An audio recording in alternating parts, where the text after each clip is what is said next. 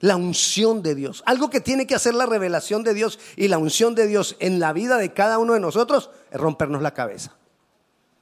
Y de eso te voy a hablar. Porque la unción no es solamente lo que nosotros vivimos aquí el domingo o lo que la, cada iglesia vive en su reunión y nos, y nos llenamos del Señor y nos emocionamos. Rico eso. Pero la unción tiene que dar un fruto. Cuando yo ya me voy para mi casa, cuando yo ya vivo mis días, esa unción que recibimos ahí, ese toque del Señor, lo que el Señor hizo allí, aquí tiene que dar fruto. Porque si no se quedan emociones. ¿Y cuál es el fruto que tiene que dar? Me tiene que voltear el cerebro. Yo no sé si alguna vez, a mí me lo dijeron cuando yo me convertí, me lo dijeron en mi casa materna, paterna, bueno, digo materna porque mandaba a mi mamá, pero en mi casa paterna, le lavaron el cerebro. Esa es la idea. Que la unción me voltee mi manera de pensar, me lave el cerebro. Josh McDowell escribió un libro que se llama No dejes tu cerebro en la puerta. Porque muchas veces entramos al servicio, disfrutamos de la unción y salimos igualitos sin ningún cambio en nuestra manera de pensar. O sea, es como si hubiéramos entrado, antes de entrar dejamos el cerebro en la puerta, entramos, disfrutamos de la presencia de Dios, salimos, volvemos a tomar nuestro cerebro y nos vamos. La unción fue para el resto del cuerpo menos para el cerebro. Pero dice la palabra que la unción rompe los yugos. ¿Dónde están los yugos? Aquí. En mi manera de pensar, la revelación me rompe la cabeza. Quiero compartirles para hablarles de esto una enseñanza que nos compartió el pastor Brett, nuestro pastor senior de aquí, de Grace Covenant, en la conferencia mundial que tuvimos en, en Orlando, Florida, la semana anterior. Yo ya he hablado de estos pasajes, de esta porción de las escrituras, pero hoy lo vamos a mirar de una manera, con una perspectiva diferente para hablar de que la revelación me rompe la cabeza. Y vamos a leer en Hechos capítulo 10, versículo 9. Vamos a leer desde el 9, perdón, sí, vamos a leer desde el, no, vamos a leer desde el 1, capítulo 10, versículo 1. Dice así, había en Cesarea un hombre llamado Cornelio, centurión de la compañía llamada La Italiana. Mira que está a su lado, centurión. Son palabras claves. Piadoso y temeroso de Dios con toda su casa y que hacía muchas limosnas al pueblo y oraba a Dios siempre. Este vio claramente en una visión como a la hora nueva, novena del día, que un ángel de Dios entraba donde él estaba y le decía, Cornelio. Él mirándole fijamente y atemorizado dijo, ¿qué es, Señor? Y le dijo, tus oraciones y tus limonas han subido para memoria delante de Dios. Envía pues ahora hombres a Jope, diga Jope, y haz venir a Simón, el que tiene por sobrenombre Pedro. Este posa en casa de un cierto Simón curtidor, diga curtidor que tiene su casa junto al mar. Él te dirá lo que es necesario que hagas.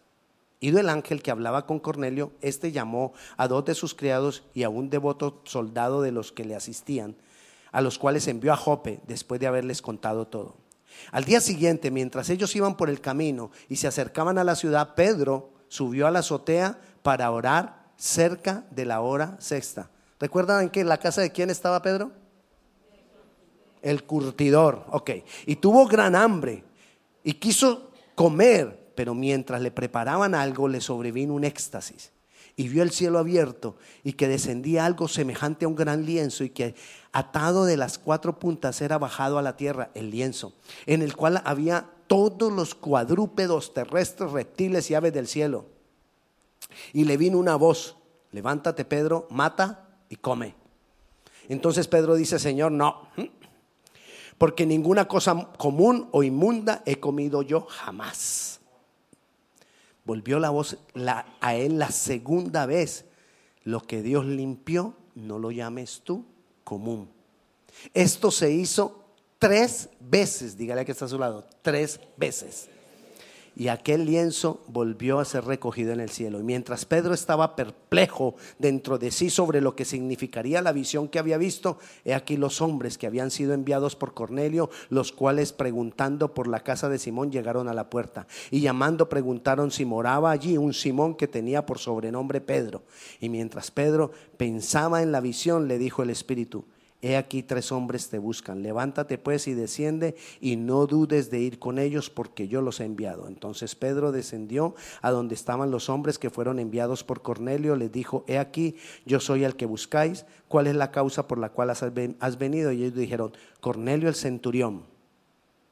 ¿Ya les dije que dijeran centurión? Ah, bueno.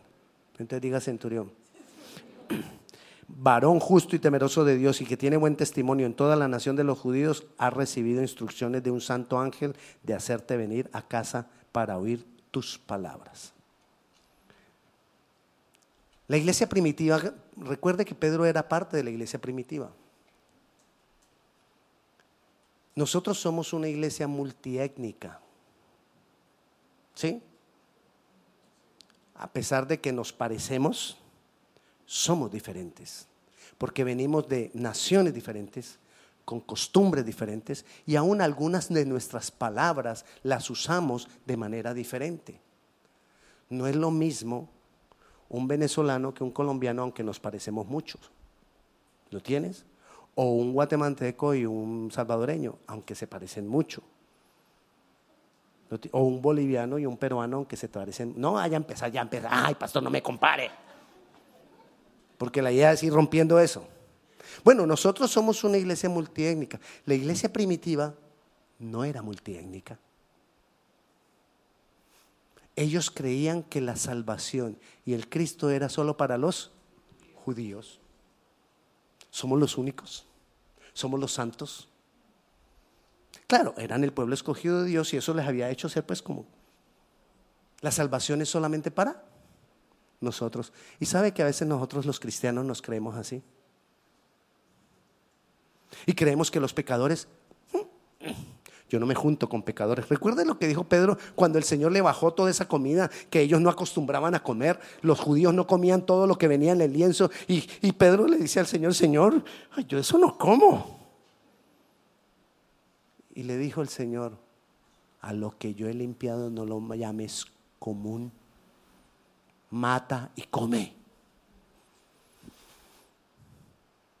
Dios, cuando viene la unción, cuando Dios habla, rompe tabúes. Un tabú es algo que está aquí sembrado. Y el Señor viene a romper la, eh, tabúes.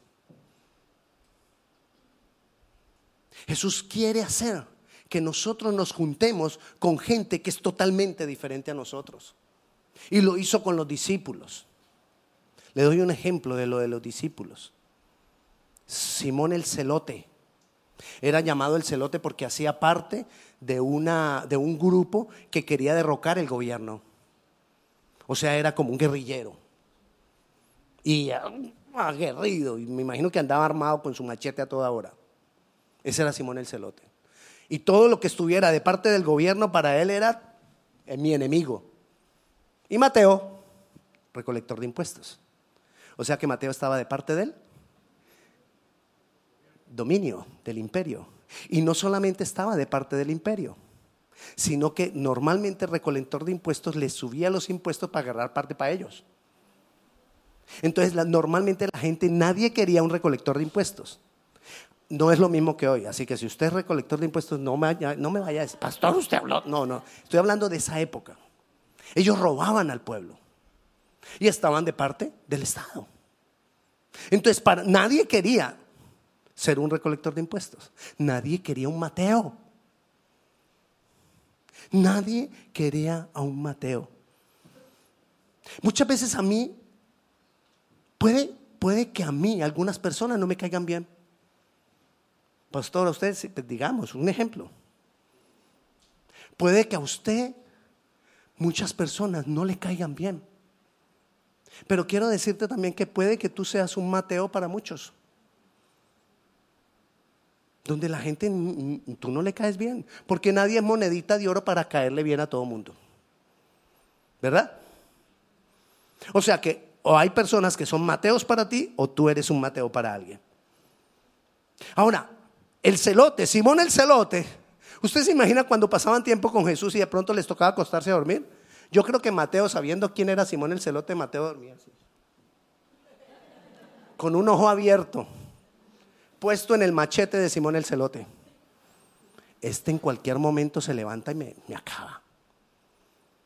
Y Jesús los pone juntos, a trabajar juntos. Dios nos va a poner a trabajar con personas que quizás no nos caigan bien, con personas que quizás no hagan las cosas como yo las hago. Pero la unción me va transformando. Y la unción me va haciendo que yo pueda estar con ese tipo de personas. Necesitamos la práctica de amarnos. Jesús los puso juntos para que practicaran el amor y para que aprendieran a amarse entre ellos, porque después el trabajo iba a ser que amaran a todos los pecadores, a todos los que no eran como ellos.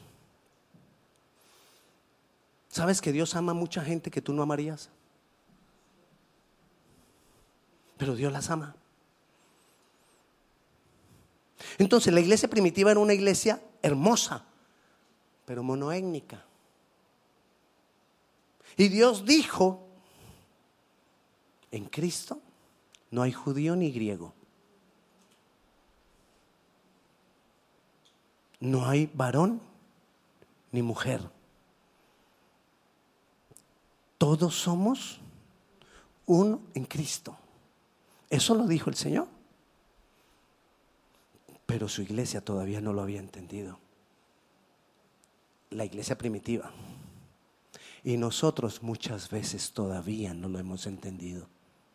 Porque todavía estamos juzgando a otros. Todavía estamos pensando que, ay, es que yo, yo con esa gente no me junto.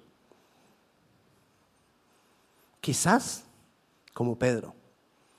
Entonces mire el problema para Pedro. Entonces manda el Señor a, a, unos enviados de Cornelio que tendrían que ser soldados. Tocan la puerta donde está Pedro. Ay, pero mire esto. Pedro estaba en casa de quién? Del curtidor. ¿Y qué dijo Pedro cuando bajó el, el lienzo? La visión dijo, yo no como cosa inmunda pero estaba casa del curtidor. ¿Qué era un curtidor? Un curtidor era el que tenía que hacer el trabajito de coger los cueros de los animales que venían untados de carne, untados de sangre, y volver ese cuero con una cantidad de tratamientos útil para hacer bolsos, carteras, zapatos, lo que fuera. ¿Tú te imaginas a qué olía esa casa? No tenían refrigeradores. Todo era podredumbre, cueros podridos, todo podrido. ¿Y dónde fue a orar Pedro? No, ¿a qué parte de la casa? A la azotea, como para respirar un poquito. Yo no me quedo allá abajo, eso allá, eso. Inmundo. Pero aquí a Dios le estaba diciendo, yo, con algo inmundo, pero está donde el curtidor, oliendo cosas inmundas. Así somos muchas veces nosotros. Criticamos una cosa, pero resulta que lo que nosotros vivimos es parecida. Criticamos personas, pero no nos damos cuenta que en otras áreas yo también estoy perdiendo. Y la unción tiene que cambiarme esa manera de pensar. La unción me tiene que llevar a mí a ver las personas como Dios las ve. Amarlas como el Señor las ama. No importa que sea una persona para mí, como que, como que. ¿Saben el sistema que ha querido hacernos pensar? Que pudiera haber una raza superior. Mentira del diablo. Que pudiera haber unas culturas mejores que otras. Mentira del diablo. Que pueden haber unas personas mejores que otras. Mentira del diablo. Y la unción nos tiene que hacer ver nuestra condición. Y entonces llegan los soldados a donde está a la casa del curtidor y tocan. Recuerde, es la iglesia primitiva. Y la iglesia primitiva había sido perseguida. ¿Perseguida por quién? Por los romanos. Y vienen soldados a preguntar por Pedro. ¿Usted recuerda a Raab, la ramera? Cuando ella escondió los espías. Y vinieron los soldados a preguntarle por los espías. Y la ramera entonces, ¿qué hizo? Les dijo, no, no, no, ellos se fueron por otro camino, ellos ya no están acá y los tenía por ahí escondidos. Lo mismo pudiera haber hecho el curtidor. Apenas ve que soldado, Pedro está aquí. Cualquiera hubiera dicho, no, no, no, aquí no está. Hmm, Dios mío, que ni baje de la azotea. Pero no, como eran enviados de Dios, Dios prepara las cosas. Cuando Dios tiene su mano metida, Dios prepara las cosas. Y entonces Dios, ah, entonces sí, aquí está Pedro. Si Pedro no se juntaba con los soldados, ahora le tenía, se tenía que ir con los soldados.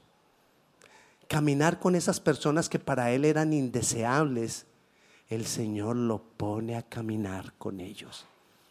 Y empieza a trabajar en la manera de pensar de Pedro. ¿Dónde estaba Pedro? En Jope. ¿Y dónde estaba Cornelio? En Cesarea. Más o menos son unas 38 millas se demoraron de un día para otro. Porque ahora vamos a leer más adelante y dice que llegaron al otro día a Cesarea. O sea que les le tocó andar casi 24 horas con los soldados. Y si les tocó andar con los soldados, les tocó comer con los soldados. Y él decía, yo no como cosa inmunda. Y sentarme con gente inmunda menos. Pero ahí estaba, comiendo con los soldados. Y si fueron 24 horas, seguramente también le tocó dormir al lado de los soldados. Pero había recibido la revelación de Dios de que fuera allá. La revelación de Dios empezó a cambiar su manera de pensar. La revelación de Dios empezó a que más personas de las, cual, de las cuales él le parecían como que este no me meto, voy a meterme, voy a compartir, voy a mostrarle el amor de Dios. Eso tiene que ser la unción en nuestra cabeza.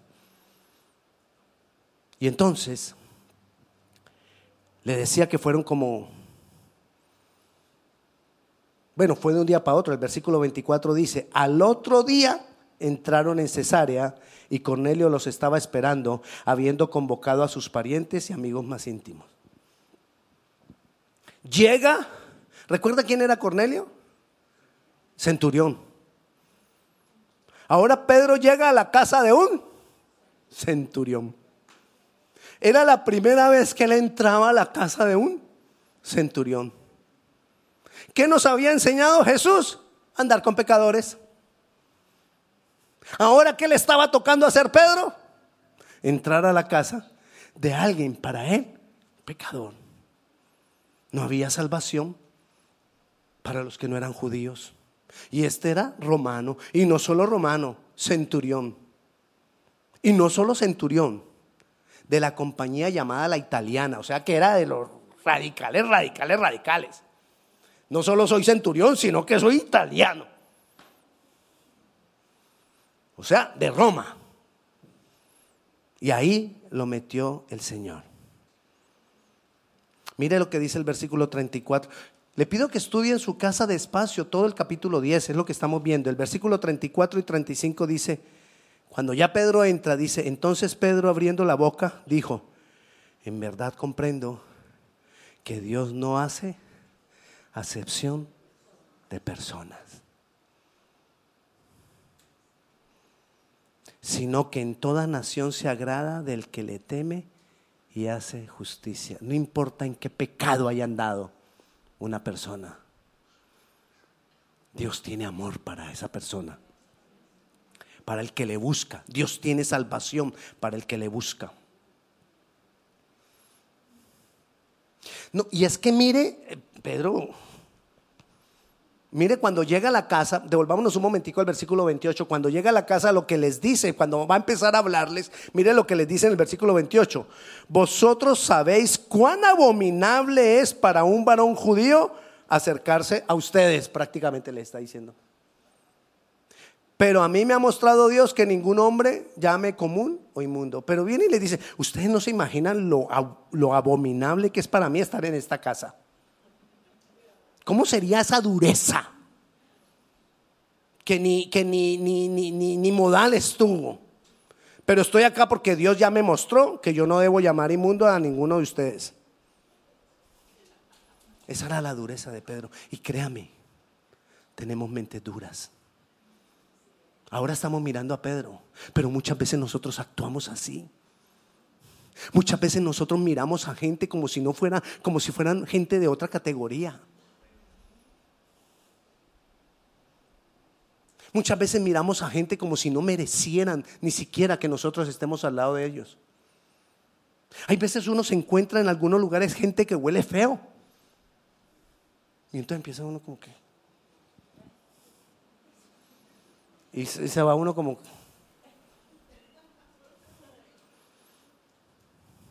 Pero ahora decimos, sí, es Pedro tan duro, de esa cabeza de Pedro tan dura.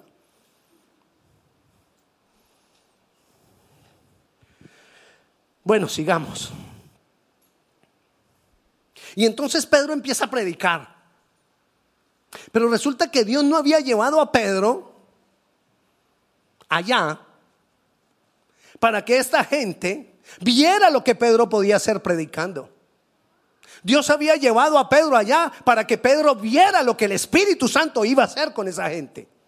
Es diferente. Y entonces él empieza a predicar. ¿Usted no ha visto como cuando nosotros predicamos aquí o en cualquiera de las iglesias?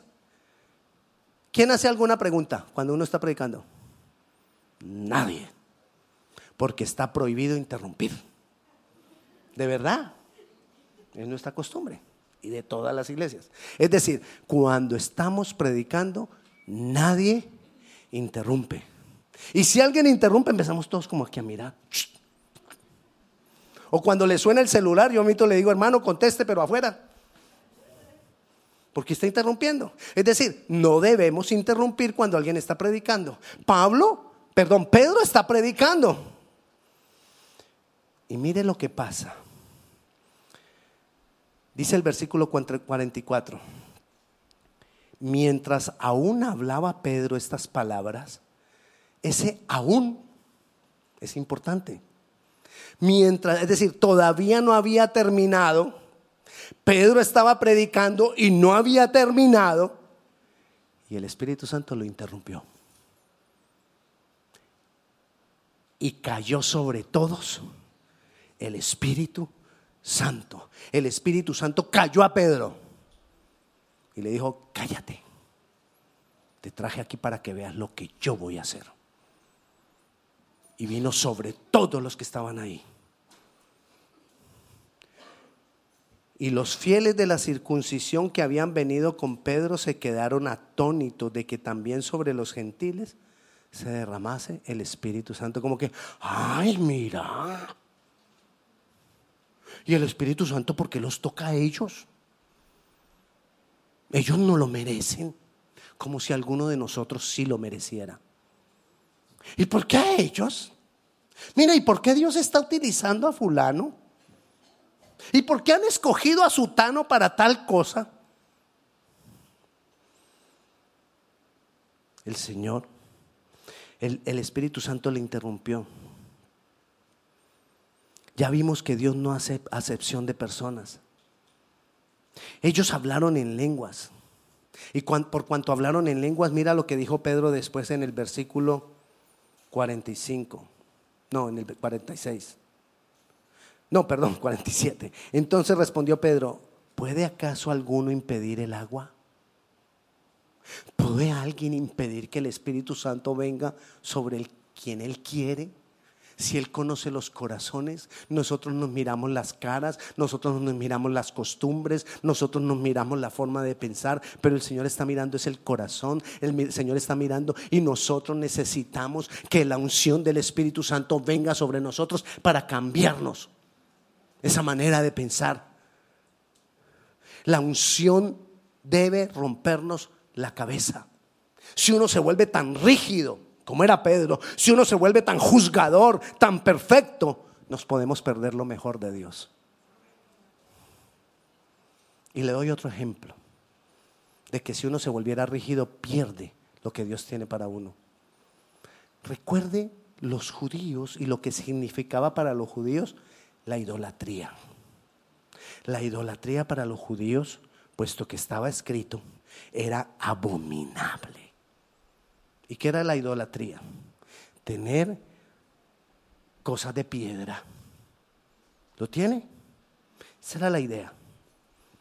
Vaya Apocalipsis, capítulo 4. Está Juan, judío, para quien las cosas de piedra, una imagen de piedra. Y Dios se le revela a Juan para revelarle todo el Apocalipsis. Mire lo que pasa en el versículo 4.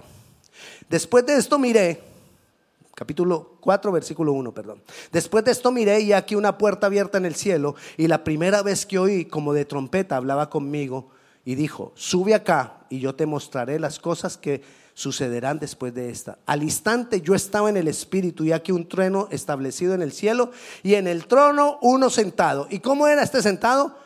Y el aspecto del que estaba sentado era semejante a piedra si él hubiera sido rígido, él dice, ay no, eso es una imagen. Pero él ya había recibido unción durante el caminar con Jesús y podía tener el discernimiento que ese que estaba ahí era el mismo Cordero de Dios que él había conocido. A lo que voy con esto, no es que vaya, ay pastor, entonces ¿qué hacemos con la Biblia? Porque es que decía que era idolatría. No quiero que nos pongamos a discutir con eso, sino que pensemos por un momento que hay cosas que a mí me parecen como que eso no es de Dios, pero que necesito el discernimiento para lo que esa persona representa, podamos nosotros identificar que es de Dios y que no es de Dios. A veces pensamos nosotros que tenemos el derecho de juzgar a otros. Porque de pronto vemos un pecado en ellos. Así lo encuentres tú pecando, no lo juzgues. Porque lo mismo pasó con la mujer que la encontraron adulterando la encontraron adulterando. Todo el mundo sabía que era una adúltera. Todo el mundo sabía que lo había hecho. Y todo el mundo se la llevó a Jesús y se la tiraron ahí. Y le dijeron, mírala, la encontramos. ¿Qué dijo Jesús? El que sea perfecto es el único que la puede juzgar. En otras palabras, fue lo que les dijo. El que sea perfecto es el único que le puede juzgar a esta mujer. ¿Y hay alguno de ustedes perfecto? Entonces nadie la juzgue y la encontraron en el acto. No juzgues, no juzguemos, no juzguemos a nadie, no juzguemos a otros, no juzguemos a los que cometen errores, no juzguemos a los que están en pecado, no juzguemos a nadie. Presentémosle la gracia de Dios, amémoslos, oremos por ellos, extendámosles la, la mano, amémoslos como Jesús los amó, porque Jesús también murió con ellos, murió por ellos. Lo que necesitamos es que ellos acepten a Jesús que ellos se entreguen a Jesús. Necesitamos que el Señor, la unción del Señor cambie mi manera de pensar y yo pueda amar lo que muchas veces te he dicho. Necesitamos aprender a amar lo que Dios ama. Y Dios, Dios ama al perdido. Dios ama al pecador. No lo ama por pecador, lo ama porque Dios sabe por qué está viviendo lo que está viviendo. Tenemos la gracia de que Dios nos levantó a nosotros y nos sacó del pecado a nosotros. Pero que porque nosotros llegamos un poco antes que ellos, no quiere decir que nosotros valgamos más. Muchos de ellos van a llegar. Gloria a Dios por el medio por el cual van a llegar. Gloria a Dios si tú eres ese medio por el cual otros llegan a Cristo. Pidámosle al Señor que nos ayude amar. A no juzgar, a no criticar, a no señalar, a amar. Que podamos tener actitudes diferentes ante las personas para que las personas vean el amor de Cristo. Que ellos no vean en ti juicio, que ellos vean a ti amor. Yo te invito a que nos pongamos de pie y que le pedíamos al Señor, Señor, yo necesito esa unción que cambia mi manera de pensar. En algunas cosas somos rígidos. En algunas cosas somos como un Mateo. En algunas cosas somos como un Simón el celote. En algunas, somos, en algunas cosas El hecho es que no tenemos derecho a juzgar a nadie. Un día habrá un juicio, dejemos eso en las manos de Dios. Nuestro trabajo es reconciliar a las personas con Cristo. Nuestro trabajo es mostrar los principios divinos. Nuestro trabajo es mostrar el amor de Dios, pero no juzgar a nadie. Así que aprovecha este instante para decirle, Señor, rompe mi manera de pensar.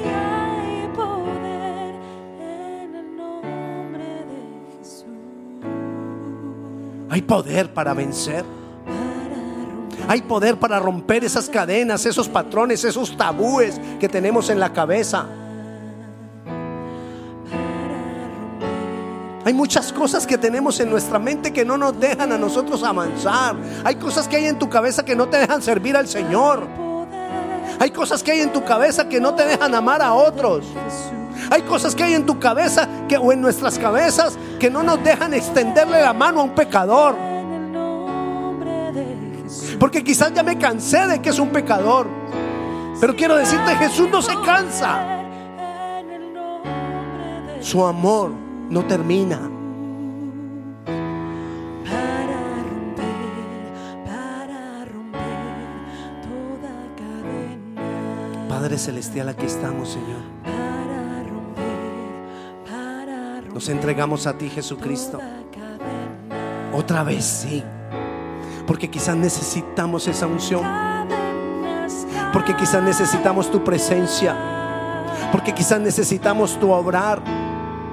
Porque quizás necesitamos más de ti, Señor, para amar más. Aquí estamos, Dios. Jesucristo, tú eres el Señor y no hay otro. Tú eres Dios por encima de todas las cosas. Lo declaramos.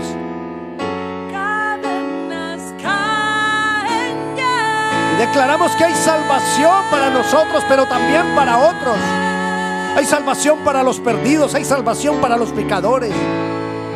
Y donde abunda el pecado, sobreabunda la gracia, Señor. Aquí estamos, Dios. Señor, en el nombre de Jesús yo declaro que argumentos que no nos dejan caen. Que pensamientos, dardos de fuego que se establecieron en nuestra mente para juzgar a otros. Caen. Señor, ayúdanos. Ayúdanos a amar a los que son diferentes a nosotros, a los que lucen diferentes a nosotros, a los que hablan diferente a nosotros, a los que tienen diferentes costumbres. Ayúdanos a amarlos. Gracias Señor por Grace Covenant, porque Grace Covenant nos está enseñando a amar a los que son diferentes. Gracias Señor. Padre Celestial, yo bendigo la vida de mis hermanos y yo declaro que la unción tuya da fruto en nosotros. En el nombre de Jesús. Amén y amén. Y la paz de Dios sea con cada uno de ustedes. Dios les bendiga.